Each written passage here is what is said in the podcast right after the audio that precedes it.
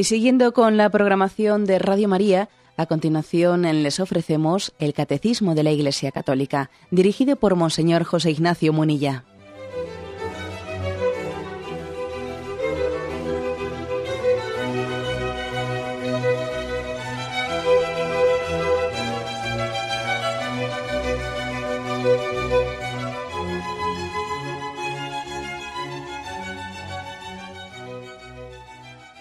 Cordial saludo a todos los oyentes de Radio María. Un día más, con la gracia del Señor, proseguimos el comentario del Catecismo de nuestra Madre la Iglesia.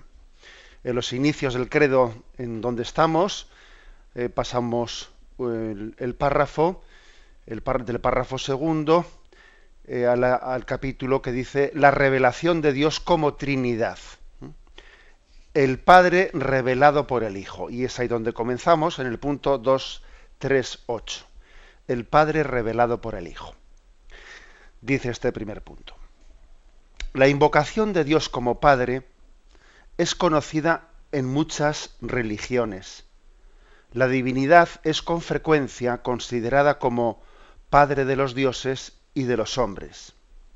Bueno, lo dejamos aquí y vamos a ir comentando, eh, pues para que sea más sencilla la comprensión porque es un punto un poco más largo de lo, habitual. Bien, la primera afirmación es que mm, no solo nosotros conocemos a Dios con el nombre de Padre, en otras muchas religiones también se invoca a Dios como Padre. Quizás no, ¿eh? no quizás no, no con la característica de lo que supone el Abba, Abba, Padre, tal y como Jesús nos lo enseñó. Es verdad que en ese llamarle a Dios Abba, Padre, que tuvo Jesús, había algo que era verdaderamente específico de la religión cristiana. También lo vamos a ver. Pero no es específico de la religión cristiana utilizar el nombre de Padre. Es algo común con, con muchas religiones o con unas cuantas religiones por lo menos, lo cual nos tiene que llenar de alegría porque sería, ay, qué pena, nos han quitado la exclusiva. No, no, ese no es nuestro sentimiento, todo lo contrario. El sentimiento es de decir, mm, bendito sea Dios, ¿no? que, que incluso puede ser conocido y conocido como Padre en otras religiones.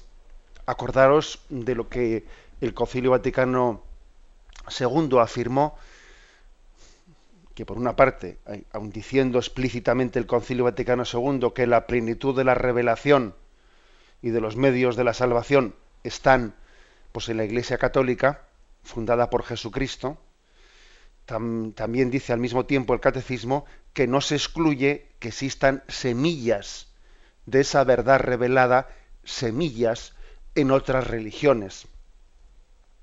Es verdad que unas semillas son como de alguna manera elementos, elementos sueltos, ¿eh? que no forman entre ellos todo un conjunto orgánico de la fe revelada. Nosotros creemos que la revelación se realizó en Jesucristo, pero la misericordia de Dios ha llevado a que, a que también su revelación haya habido elementos sueltos, semillas sueltas de esa revelación que Dios ha permitido, pues ha, dado, ¿no? En su, no ha permitido, perdón, ¿no? sino que ha querido que sean también conocidas por eh, por otras religiones. Por eso, fijaros, Decimos, Dios es Padre de todos. Sí, es Padre de todos. ¿Mm? Podría aquí plantearse una cuestión. Vamos a ver, Dios es Padre únicamente de los bautizados.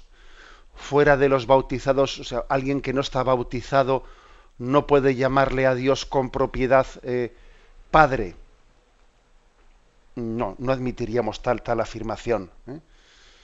Dios es Padre de todos los pueblos es verdad que el bautismo, el bautismo nos inserta en una filiación divina especial, una filiación divina especial, en el sentido de que estamos eh, participando de la, relación que tiene Jesucristo con el Padre, de, esa inserción en la Trinidad.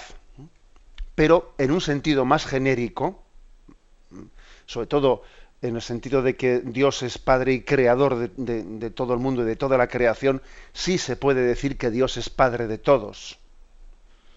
eh, no únicamente padre de los bautizados. O sea, que la palabra paternidad tiene distintos niveles. Tiene distintos niveles. También nosotros, ¿no? Pues utilizamos la palabra padre en distintos niveles. Es para mí como un padre. Es un, padre adoptivo, es un padre natural. Bueno, también nosotros utilizamos la palabra padre en distintos sentidos. Bueno, sin pretender ahora nosotros no pues establecer unas líneas divisorias de lo que se entiende paternidad en cuanto a la creación y paternidad en cuanto al bautismo porque porque es que es difícil ¿eh? es difícil el establecer líneas divisorias de la paternidad eh, que recibimos por el bautismo tiene estas y estas y estas características de novedosas con respecto a la paternidad de Dios hacia todos los pueblos es difícil ¿eh? establecer ahí unas, unas características concretas diferenciadoras. Es difícil. ¿eh? Nosotros tenemos que sencillamente ser humildes y mm, acoger lo que dice la, la, Sagrada Escritura. Y la Sagrada Escritura llama a Dios Padre de todos los pueblos, no solo Padre de Israel, y también al mismo tiempo se, nos habla de que Cristo nos comunica la filiación divina, eh, por la intimidad que tenemos con Él, con el bautismo. Luego, mm, las dos cosas hay que afirmarlas. En resumen, que en otros pueblos, en otras religiones, también se ha conocido y se conoce a Dios como Padre y se le invoca como tal.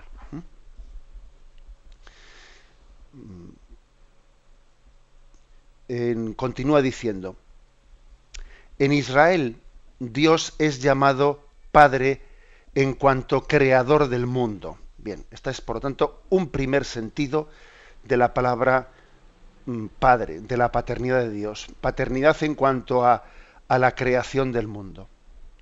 Vienen aquí dos textos. Primero, de Deuteronomio, capítulo 32, versículo 6. Así pagáis a Yahvé, pueblo necio e insensato. ¿No es Él tu Padre el que te creó el que te hizo y te constituyó. Bueno, esta especie de, en este reproche que está haciendo Yahvé a su pueblo, o hace el profeta, dice, ¿no es él tu padre el que te creó, el que te hizo y te fundó? Bueno, pues eh, por lo tanto, una de las raíces de la paternidad es que somos hechura de sus manos, que hemos salido de sus manos. Y eso nos hace ser eh, mm, hijos suyos. La relación del creador con la criatura es también la relación del padre con el hijo, porque es propio del padre engendrar al hijo y del creador moldear la, criatura. ¿eh? Luego hay una especie de imagen de la paternidad. No es únicamente una fabricación.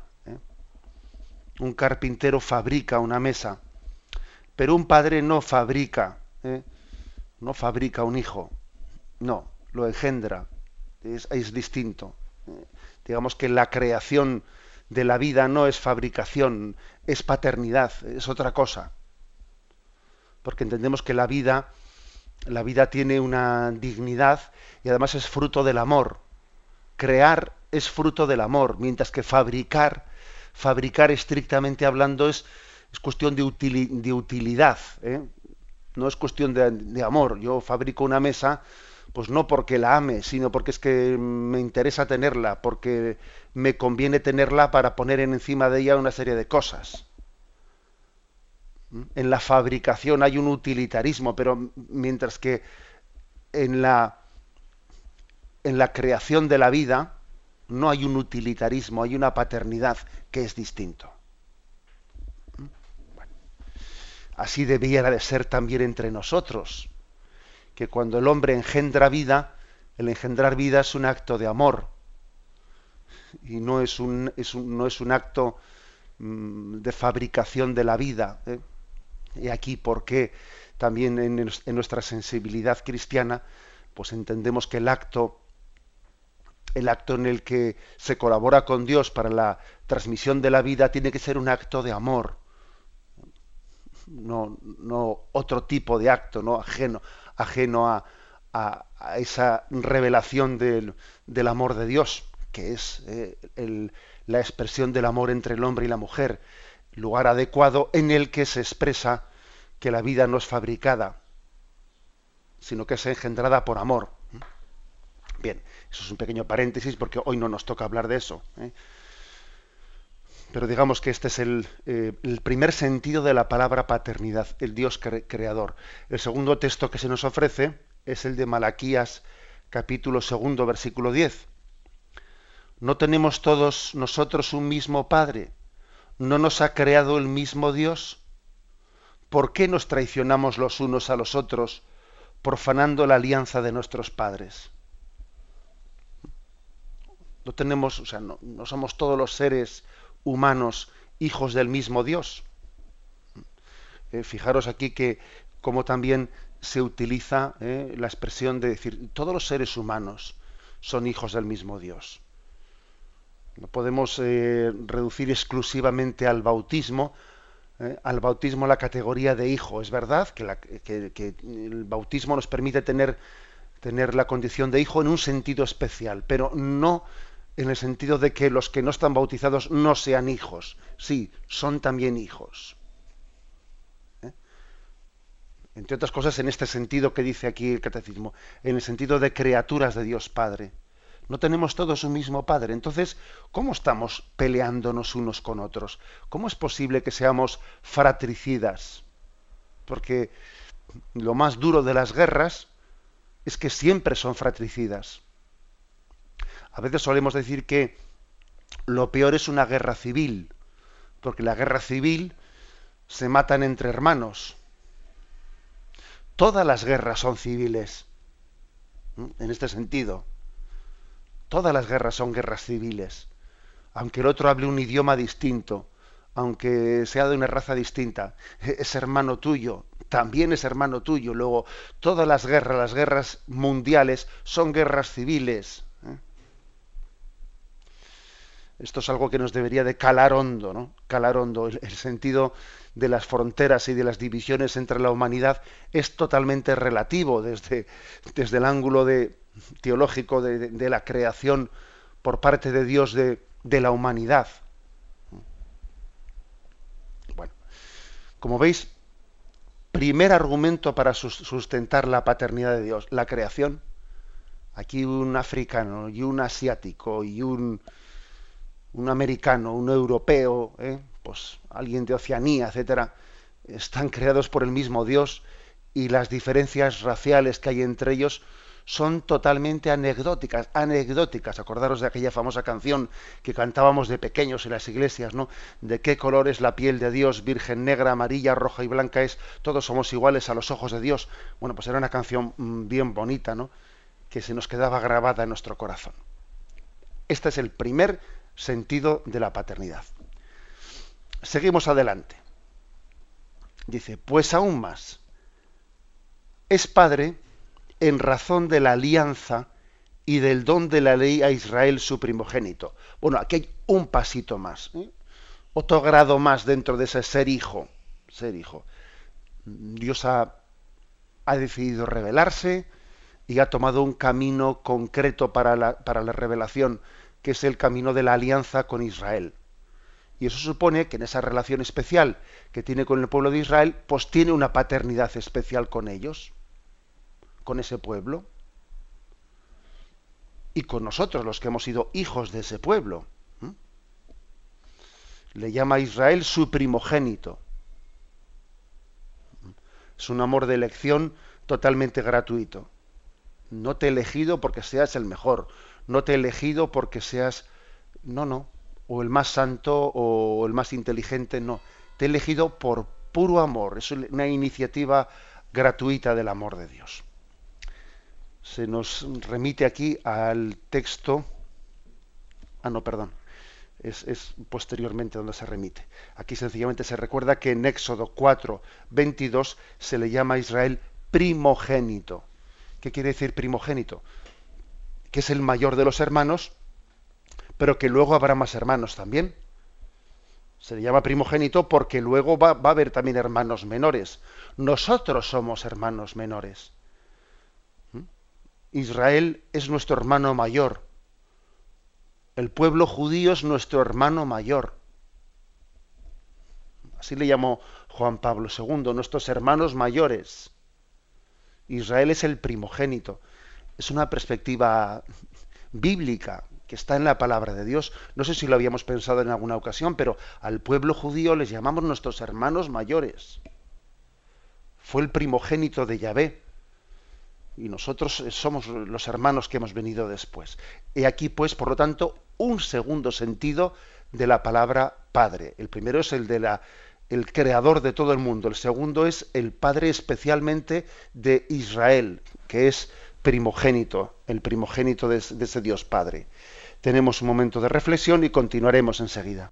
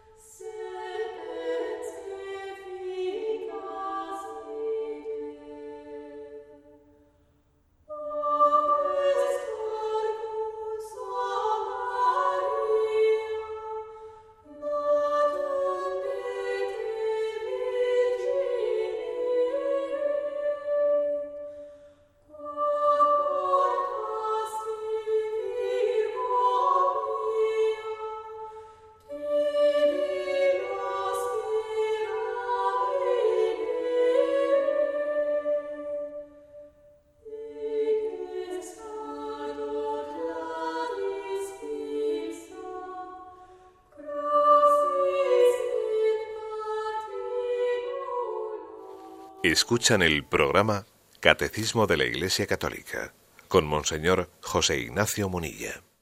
Continuamos explicando este punto 238.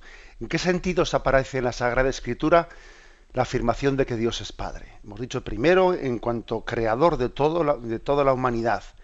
Segundo, en cuanto que ha elegido a Israel, es Padre de Israel de una forma especial, que es el primogénito de todos los pueblos. Continúa diciendo, es llamado también Padre del Rey de Israel. Es decir, que también Dios puede elegir, de hecho, ha elegido algunas personas concretas para manifestar su paternidad dentro de ese pueblo de Israel. ¿Mm? Ha elegido al, a Israel como hijo, pero al mismo tiempo hay personas concretas, como, como es por ejemplo la realeza, ¿eh? la realeza davídica, la realeza de Israel, que manifiesta también la paternidad de Dios. Entonces, en la medida en que el rey es hijo, ejerce también de padre. La mejor, de, la mejor manera de poder ejercer la paternidad es poder ser un buen hijo. ¿Mm? Igual que decimos que no se puede ser pastor sin ser oveja. Nosotros que queremos ser pastores del pueblo tenemos que comenzar por ser ovejas humildes de Dios. Bueno, pues aquí el texto que se nos ofrece es el texto de segunda Samuel, segundo libro de Samuel, capítulo 7, versículo 14. Yo seré para él padre y él será para mí hijo. Si hace mal, le castigaré con vara de hombres y con golpe de hombres y con golpes de hombres, pero no apartaré de él mi amor, no lo apartaré de Saúl, a quien a quien, a quien quitaré delante de mí. Tu casa y tu reino permanecerán para siempre ante mí. Tu trono estará firme eternamente. Es decir, que, que coge y protege al rey de Israel. Está protegiendo y haciendo mm, y manifestando esa paternidad muy especial sobre, sobre el rey de Israel, para que al ser el rey especialmente protegido como hijo, todo el pueblo de Israel sienta, ¿eh? sienta en él también esa paternidad. Fijaros que también esto ocurre de alguna manera entre nosotros. ¿Cómo le llamamos al máximo representante de la Iglesia católica le llamamos el Papa, el Padre. Es curioso que hemos elegido también el nombre de Padre para el Pastor Supremo en, la Iglesia Católica, para el sucesor de San Pedro. Le llamamos Padre, con lo cual quiere decir que Dios que le ha elegido para guiar a su Iglesia, quiere que sea imagen de la paternidad de Dios. Algo parecido como ocurre en Israel, ¿eh? que Israel es el pueblo primogénito de Yahvé y Dios le elige al rey de Israel y especialmente le llama hijo mío. También Dios le llama especialmente al Papa hijo mío y por eso él también ejerce de padre, padre nuestro. Bien. Seguimos adelante y dice, y es muy especialmente el padre de los pobres, del huérfano y de la viuda, que están bajo su protección amorosa. Este es otro sentido más que se suma a los anteriores. Cuando se revela en el Antiguo Testamento qué significa ser padre, bueno, pues especialmente es padre de la indigencia humana. Dios protege al desvalido, al huérfano, a la viuda. Es una, una, situación de indefensión en la que especialmente se manifiesta, se manifiesta la, la paternidad de Dios. Se nos remite al Salmo 68, versículo 6. Padre de los huérfanos, protector de las viudas, Dios habita en su santa morada. Es hermoso ver, ¿no? Como un padre, un padre es padre de todos sus hijos. Y no le pidas a un padre que diga cuál es tu hijo favorito. No. ¿eh? Pero si algún favorito tiene, desde luego, el padre es mm, no este hijo concreto sino, o el otro hijo concreto, sino el que más necesitado esté en ese momento. El que más necesitado esté. ¿eh? No es hacer acepción de personas, sino que es hacer acepción de, mm, bueno, pues de, de situaciones este está en una situación más necesitada y ahora necesita más de, mi paternidad. Es como cuando la Iglesia dice que tiene, hacemos una opción preferencial por los pobres. ¿Mm?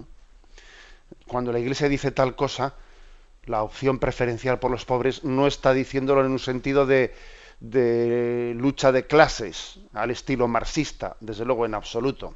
¿eh? Entre dos cosas, porque la concepción marxista de la lucha de clases lo que hace es, bueno, intentar eh, por, por, la violencia, etcétera, llegar a que los pobres sean los que controlen y los ricos sean los, eh, eh, los que sean encarcelados y ajusticiados, con lo cual los pobres pasan a ser ricos para que los ricos pasen a ser pobres. Bueno, hemos dado la, vuelta a la tortilla, pero seguimos teniendo una estructura de sometedores y sometidos. O sea, no, no, no hemos solucionado el problema, sino que hemos, hemos invertido la cuestión. Le hemos dado la vuelta al calcetín, pero seguimos en las mismas. ¿Mm? Luego, la expresión, la opción preferencial por los pobres, es una expresión no de preferencias de unas personas sobre otras, sino nos volcamos especialmente en los que están en situación de pobreza. Y además hay muchos tipos de pobreza. Como decía la Madre Teresa de Calcuta, que ella cuando, cuando visitó los suburbios de Nueva York, cuando vio los suburbios de las ciudades europeas, se dio cuenta, cuando ella venía de Calcuta, se dio cuenta que había otro tipos, otros tipos de pobreza y que podían llegar a ser todavía, si cabe, ¿eh? si cabe más lacerantes, porque era una pobreza de amor, una pobreza de, de caridad. Y cuando alguien no tiene, ¿no? No, ha experimentado nunca la misericordia por parte de nadie y es huérfano de misericordia, madre mía, ese sí que es una pobreza integral. ¿eh? Por eso eh, decimos ¿no? que la paternidad de Dios se muestra especialmente hacia los pobres, hacia los que viven cualquier clase y cualquier, cualquier tipo de, de indefensión. Pasamos al siguiente punto, el punto 239. Al designar a Dios con el nombre de Padre, el lenguaje de la fe indica principalmente dos aspectos. Que Dios es el origen primero de todo y autoridad trascendente, y que es al mismo tiempo bondad y solicitud amorosa para todos sus hijos. ¿eh?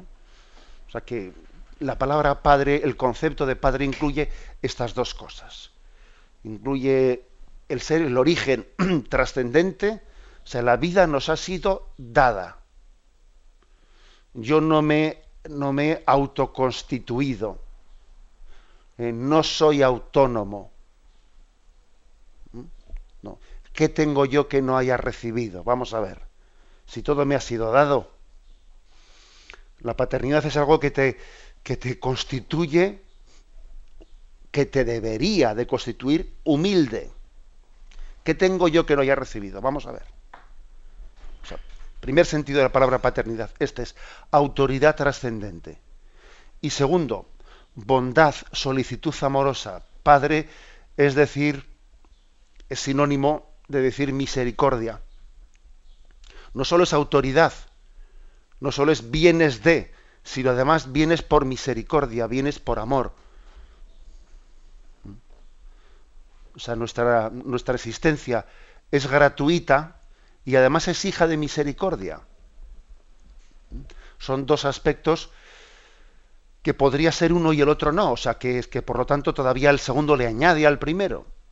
no solo he sido creado gratuitamente, sino que es que además he sido creado en, en relación de amor. O sea, una madre no solo tiene a un hijo por amor, sino que desde el primer momento en que lo tiene le cuida entrañablemente, ¿no? El acto de la madre que da de mamar a su hijo este es, es una imagen de una ternura especial.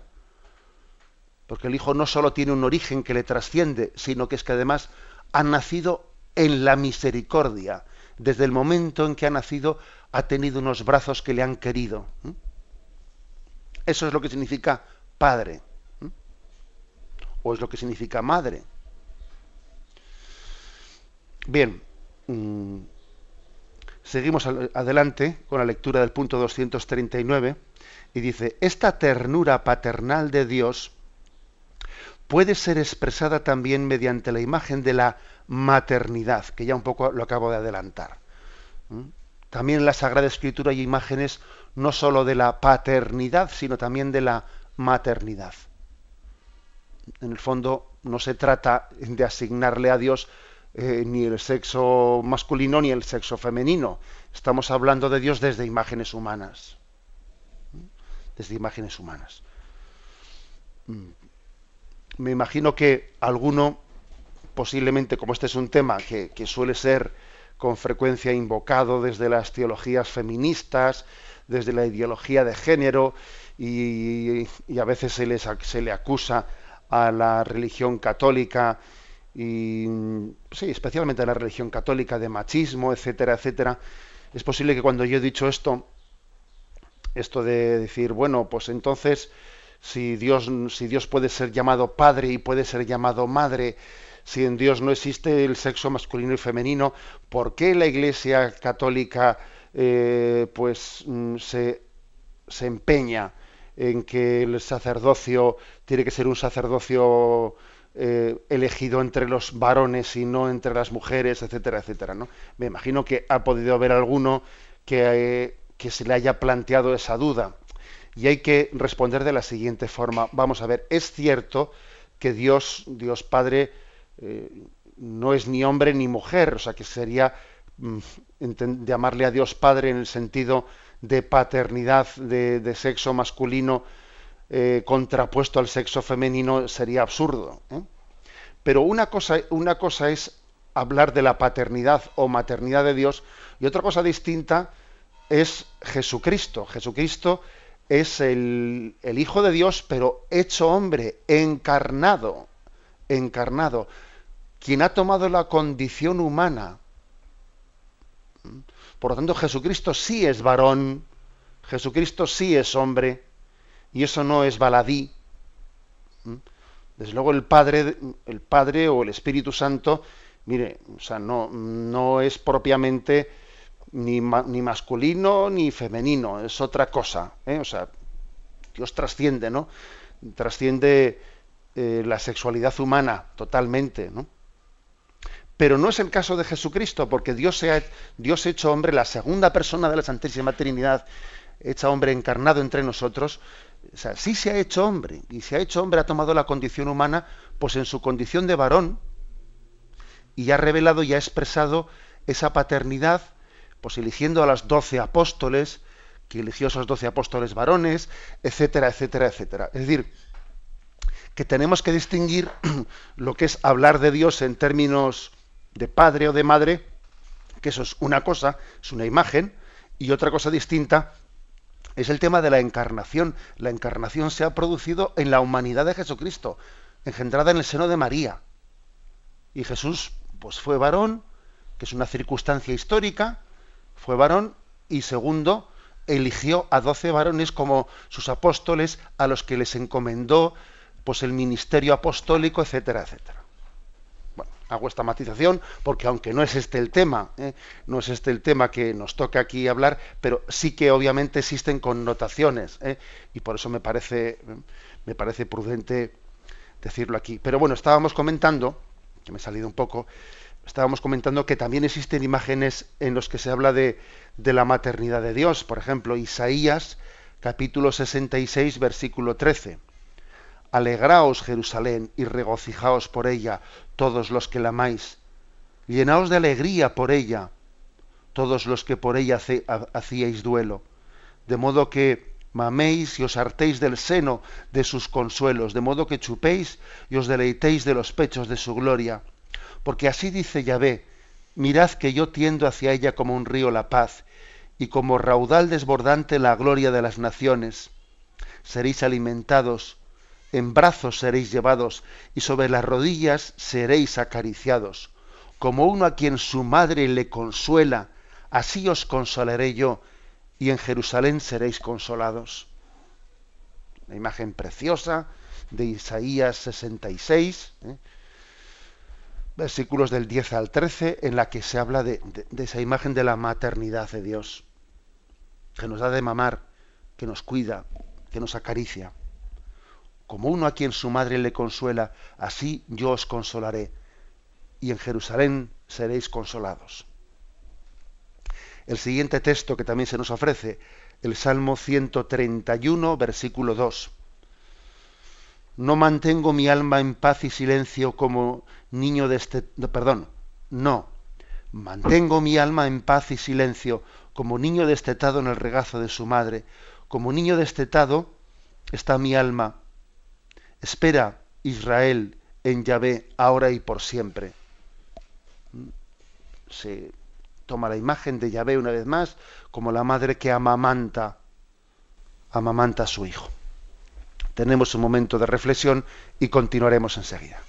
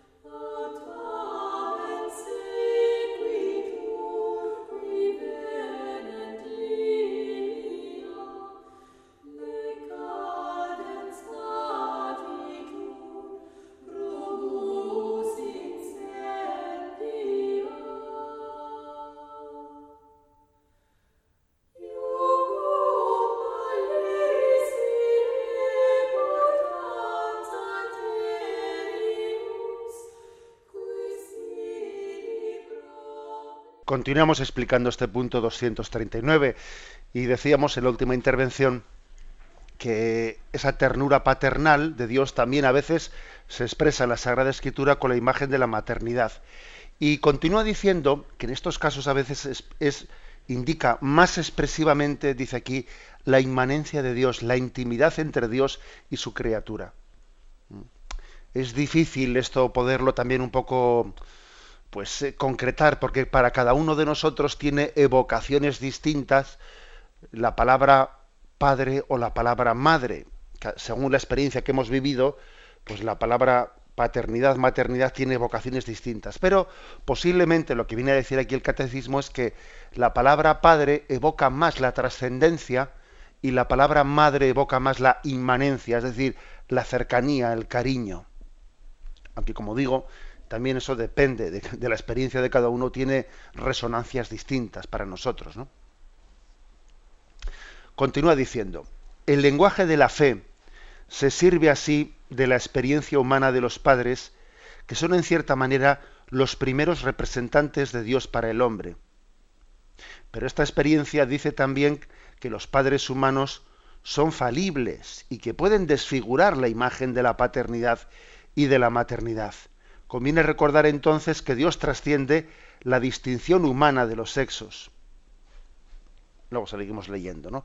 Pero, bueno, o sea, Dios está sirviéndose mm, de nuestra experiencia humana para revelarse. A ver, esto, esto que acabo de decir tiene que ser matizado. ¿eh?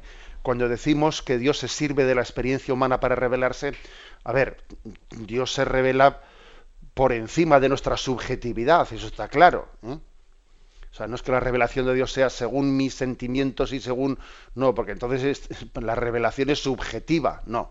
La revelación viene de lo alto.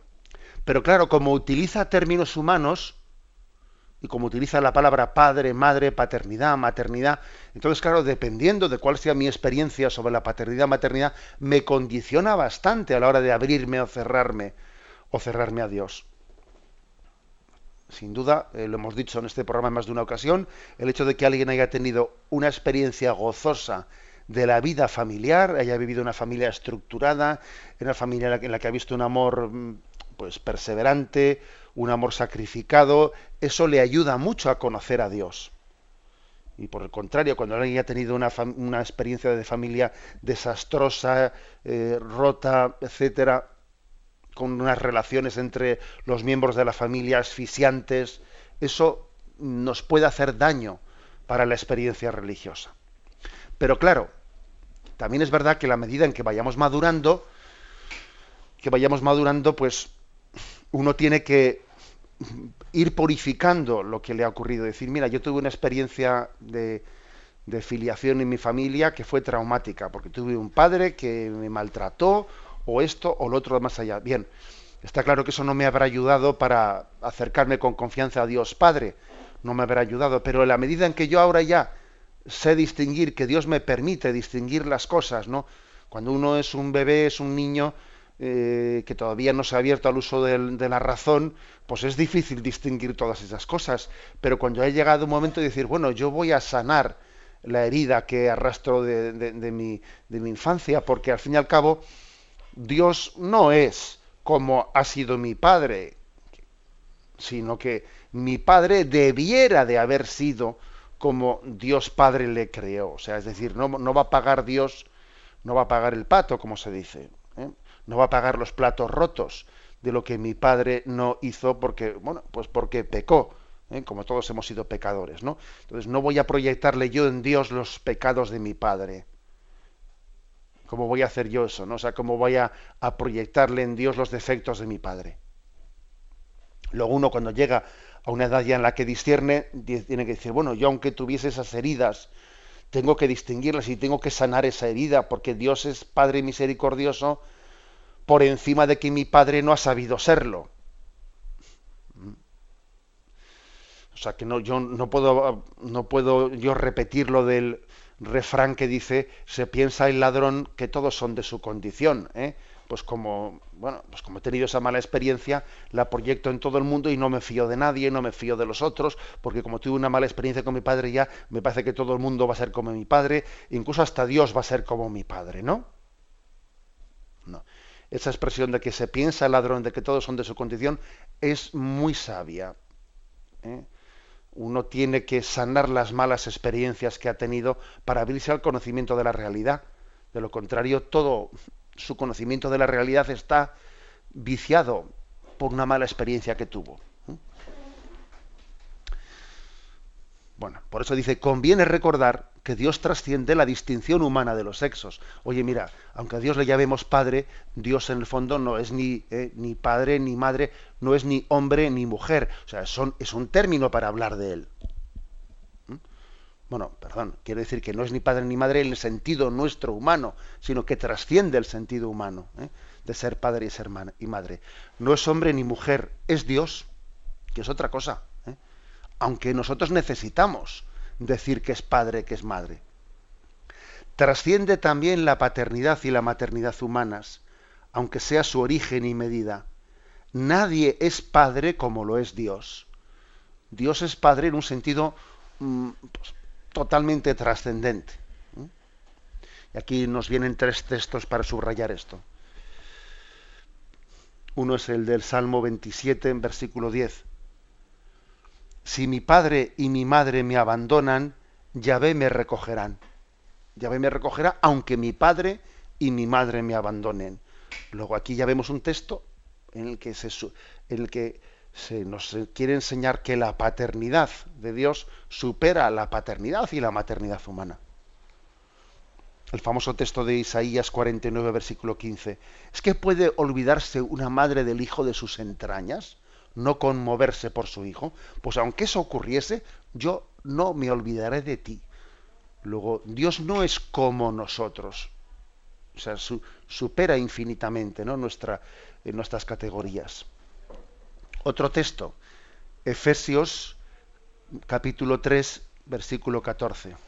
Por eso doblo mis rodillas ante el Padre, de quien toma nombre toda familia en el cielo y en la tierra o sea, de Dios toma nombre toda la familia humana, no al revés. O sea, Dios no es Dios Padre como mis padres, no, sino al revés. Mis padres son padres como deberían de ser como Dios. Como Dios es Padre, como Dios es Madre. Eh, luego, luego veámoslo así, ¿eh? veámoslo bajo esta perspectiva. Ojo con, con hacer de Dios una proyección de nuestra experiencia humana. Más bien es nuestra experiencia humana la que debiera de haber reflejado lo que es el ser de Dios, de su paternidad, de su maternidad. Lo dejamos aquí, damos paso a la intervención de los oyentes. Podéis llamar para formular vuestras preguntas al teléfono 917 107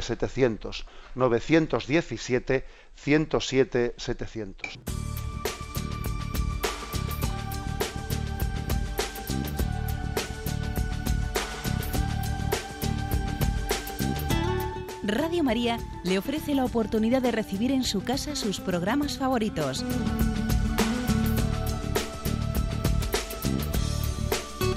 Ahora lo puede hacer a través de nuestra página web www.radiomaria.es o bien llamándonos al 902 500 518.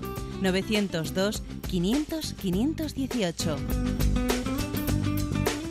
Pídanos el programa que más le interesa en cualquiera de sus emisiones, especificando el día y la hora que lo ha escuchado. Solo nos tiene que decir si lo quiere en CD de audio o CD o DVD en MP3. Haga su solicitud en el 902 500 518 y en www.radiomaria.es. Radio María, más cerca de usted.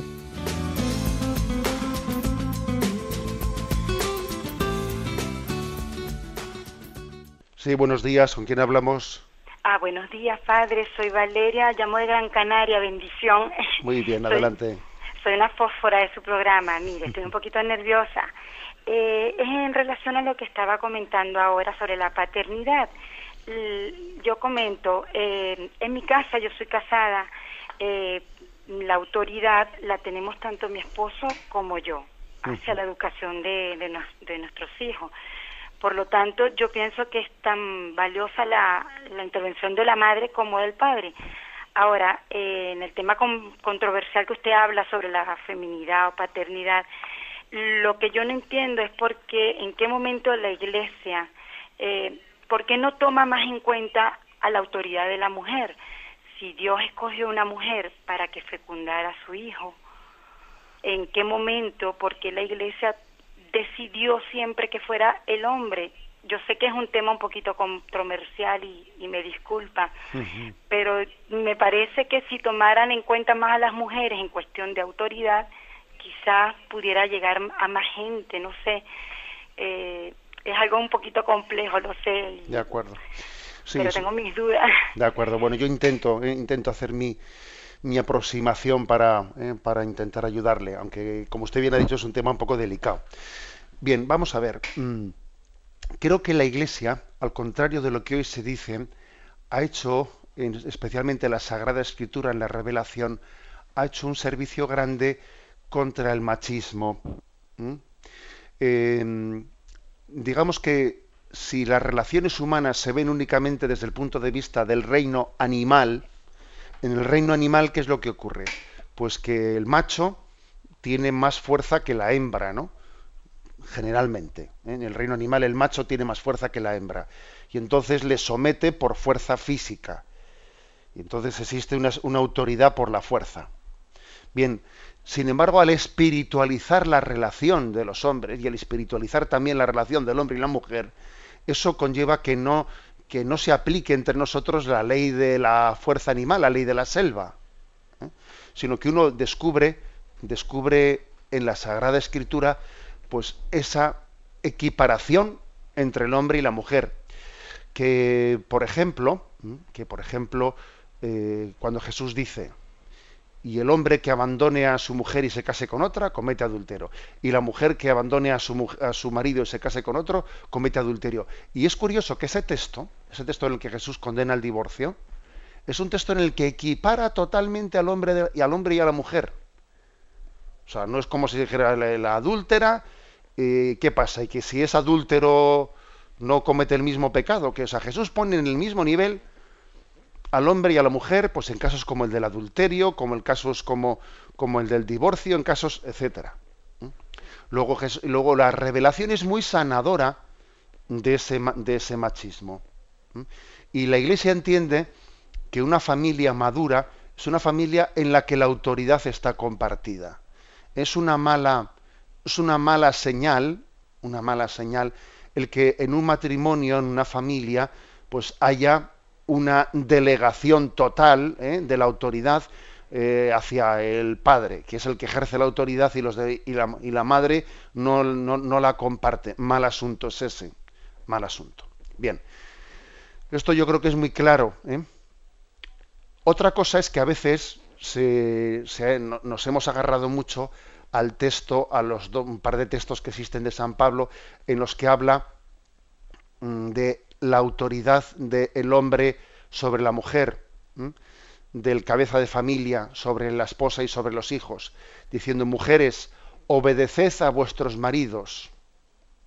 Pero claro, nos olvidamos, nos olvidamos que luego dice, luego dice también otra frase correlativa, mujer, eh, maridos, amad a vuestras mujeres y servirlas como a vuestra propia carne. Es decir, que se está hablando de una autoridad en el servicio no es una autoridad despótica, no es una autoridad de que me sirvan a mí, sino entender la autoridad como servicio, ¿eh?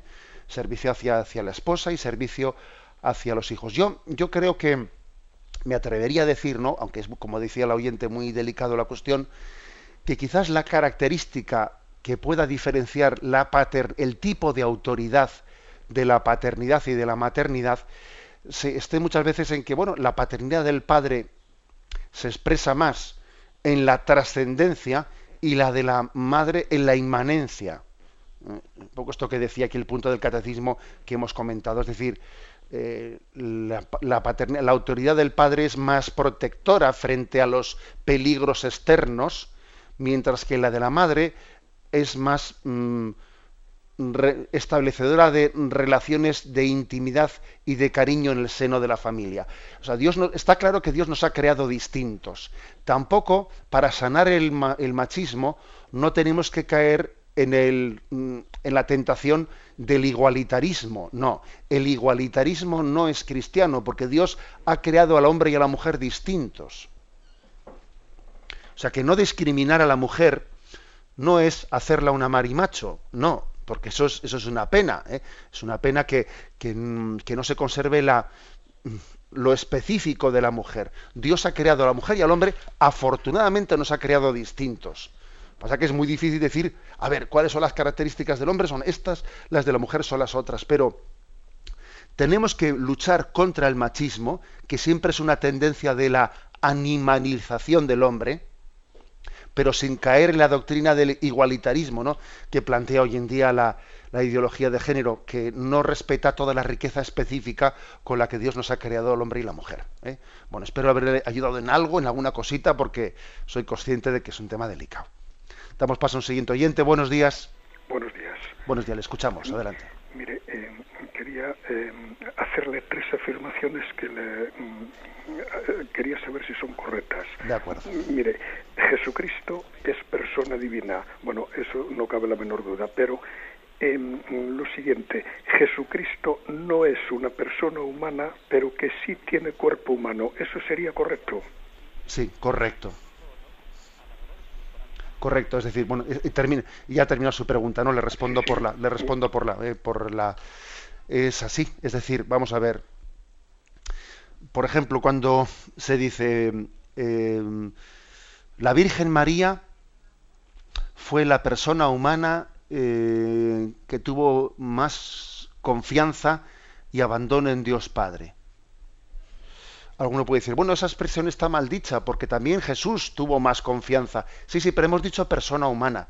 O sea, que es que Jesús fue persona divina. Bueno, perdón, fue no, es persona divina. ¿Eh? O sea, que si cuando hablamos de, la persona, hay que decir que persona humana, pues es María, son los santos y somos todos nosotros, pero Jesús es persona divina. Ya sé que decir esto es, parece que eh, alguno podría tener eh, la, la, impresión, anda, si decimos esto, parece como que a Jesús le estamos deshumanizando. No, no le estamos deshumanizando. Es que Jesús era persona, persistía antes de haberse hecho hombre, persistía por toda la eternidad. Y tomó la condición humana con todas las consecuencias. Pero persona humana, o sea, perdón, pero persona humana no lo es, porque él ya era antes de la encarnación es que si decimos que Jesús es persona humana, entonces no era antes de la encarnación. Claro, y él era antes de la encarnación. Entonces pongo el ejemplo este que, le he puesto al oyente para que se le quede clara su, su... Lo digo porque hace poco estaba yo escribiendo una homilia y al escribirla me salió esta, este término. Dije, pues es verdad, María es la persona humana pues que, ha confiado más plenamente ¿no? en la llamada de Dios ¿Es correcto? Sí es correcto, porque es que porque Jesús no es persona humana. Claro que Jesús tiene un grado de confianza eh, pues infinitamente superior, ¿no? Al que pueda tener María, pero es que Jesús es persona divina. ¿Eh? Espero haber, haber contestado a la pregunta del oyente. Damos paso al siguiente oyente. Buenos días. Sí, buenos días. Sí, adelante. Miremos, señor me, me voy a plantear la siguiente pregunta. Usted acaba de decir que Dios, como un padre lo hace, tiende siempre a acudir más a los, a los hijos más necesitados, ¿no?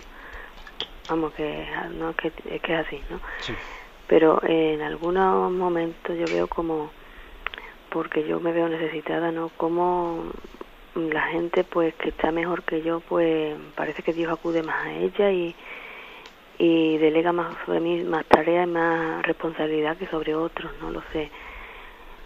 Mm, por otro lado pienso que quizás sea para por otro lado me siento preferida, no, vamos, preferida quiero decir porque estoy enferma, ¿no? Pero hay momentos en los que yo veo que como Dios retirase la mano, como si en esos momentos no no estuviera ahí, ¿no? Y que quizás el que no el que no cree, el que vive la vida como como le sale del alma, ¿no? Mm, parece que todo le viene bien y que nada le, le afecta. De acuerdo, vamos a ver, yo le diría una cosa y es que no caigamos nunca en la tentación de compararnos con los demás. Esa es una tentación muy frecuente en nosotros. ¿eh? Mm, solamente Dios conoce la, mm, la, intimidad de nuestra vida, de nuestra persona, la, la conoce en, pues en una relación personal. Yo me habéis escuchado más de una vez en este programa decir que cuando un sacerdote tiene esa encomienda, ¿no? que es también un privilegio y una responsabilidad de ser director de las almas, entonces, mira, se da cuenta de que en todas, en todas las casas cuecen habas. Y la mía a calderadas, como se dice. O sea, que es que hay cruces más ocultas y otras cruces menos ocultas. Hay quien tiene, ¿eh? pues hay quien tiene cruces muy patentes, otras son de otro tipo. Hay quien se ahoga en un vaso de agua ¿eh?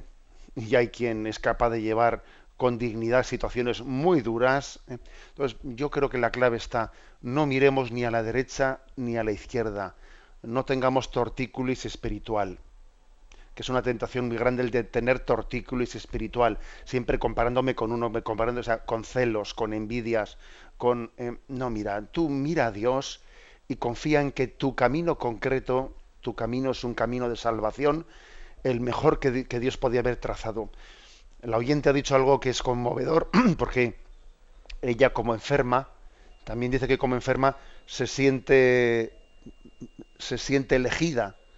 Y la verdad es que eso es, conmovedor escuchar tal cosa.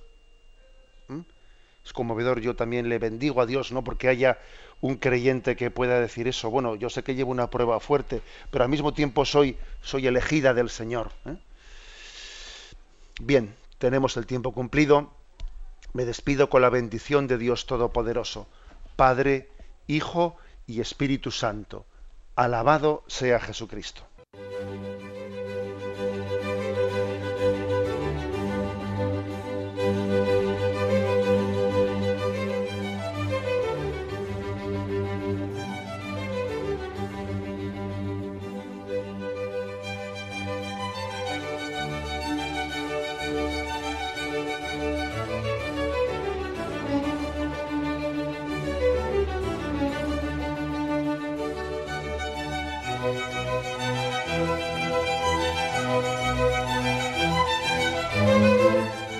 Han podido escuchar en Radio María el Catecismo de la Iglesia Católica, dirigido por Monseñor José Ignacio Munilla.